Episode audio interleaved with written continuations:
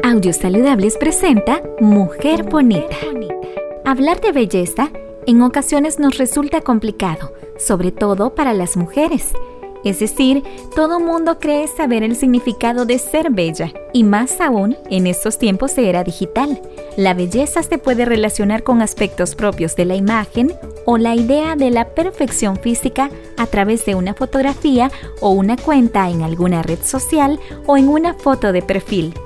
Esa percepción de belleza en las mujeres debe ser más allá de la apariencia externa, debe incluir lo intelectual, los principios, valores, habilidades y a veces destrezas que cada mujer ha desarrollado a lo largo de su vida, ya sea una adolescente, adulta joven o entrando en la etapa de madurez sin darle la connotación de vejez.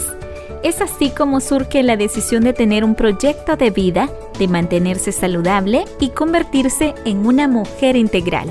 Desde el punto de vista anatómico, hay una diferencia obvia entre hombres y mujeres. Por ende, el cuidado de la salud femenina es diferente, pero no por eso debe ser complicado. Empezamos desde las características del cabello, uñas y la piel de cada mujer el tipo de ropa que decida usar, los zapatos que son tan importantes para las mujeres, todo está muy relacionado con el estado de ánimo en que se encuentren en ese momento. Además, influye el tema de la alimentación balanceada, del cual tanto se habla.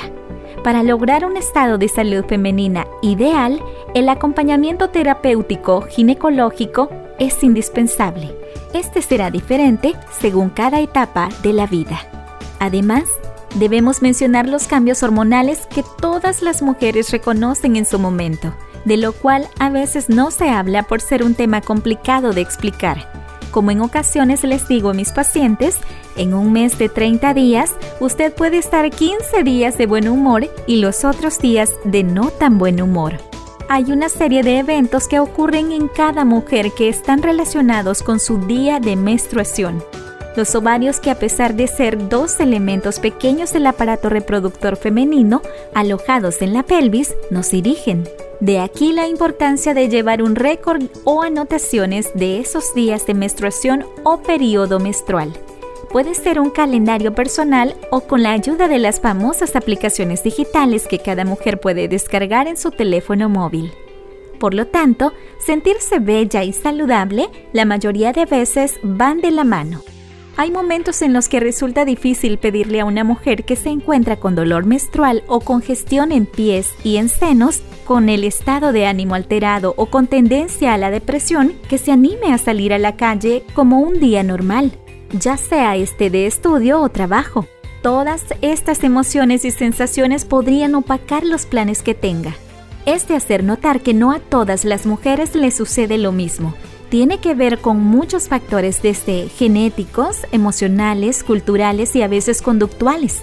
En las mujeres de una sola familia puede haber diferentes situaciones y será a veces complicado sentirse bellas si se encuentran en un estado de salud desfavorables o deprimidas.